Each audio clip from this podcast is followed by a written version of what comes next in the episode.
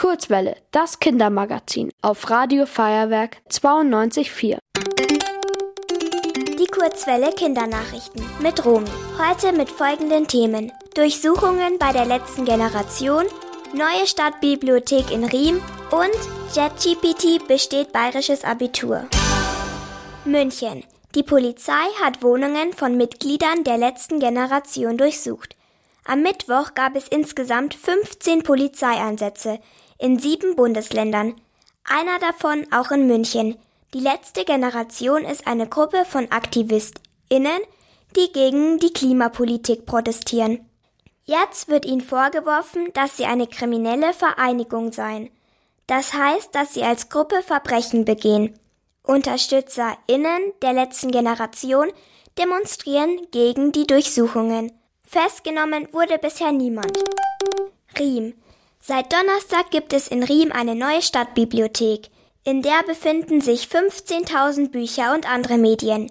Für Kinder und Jugendliche gibt es ein besonders großes Angebot. Zum Beispiel auch eine Gaming-Zone. Oberbürgermeister Dieter Reiter war bei der Eröffnung anwesend und hielt eine kurze Rede. Dabei sagte er, er wünsche sich, dass die Stadtbibliothek viele Menschen aus der Nachbarschaft zusammenbringe. München. ChatGPT hat das bayerische Abitur bestanden. ChatGPT ist ein Jetbot, der mit Hilfe von künstlicher Intelligenz jede Frage beantworten kann. Allerdings nicht immer richtig. Im Februar war ChatGPT noch an den Abituraufgaben gescheitert. Jetzt gibt es eine verbesserte Version des Programms. Diese stellte sich erneut den Abiturprüfungen.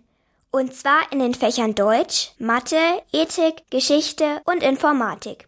Dieses Mal bestand JetGPT mit der durchschnittlichen Note 2. Korrigiert wurden die Ergebnisse von LehrerInnen aus München und dem Umland.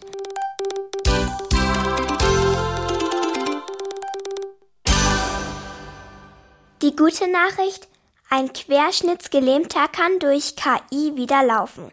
KI ist kurz für künstliche Intelligenz. Durch einen Unfall vor zehn Jahren hatte der Mann sein Gefühl in Hüfte und Bein verloren. Forschende aus Frankreich und der Schweiz setzten ihm nun drei Chips ein. Diese stellten eine Kommunikation zwischen dem Gehirn und den Muskeln her. Ärztinnen sprechen von einem großen Fortschritt für die Technologie. Ob das System bei anderen Betroffenen auch funktioniert, ist noch unklar. Das Wetter. In der nächsten Woche bleibt es sommerlich, bei Temperaturen zwischen 20 und 24 Grad. Am Donnerstag und Freitag können vereinzelt ein paar Wolken aufziehen. Trotzdem bleibt es schön warm. Ihr wollt auch ins Radio? Dann macht mit bei der Kurzwelle. Schreibt einfach eine E-Mail an radio@feuerwerk.de.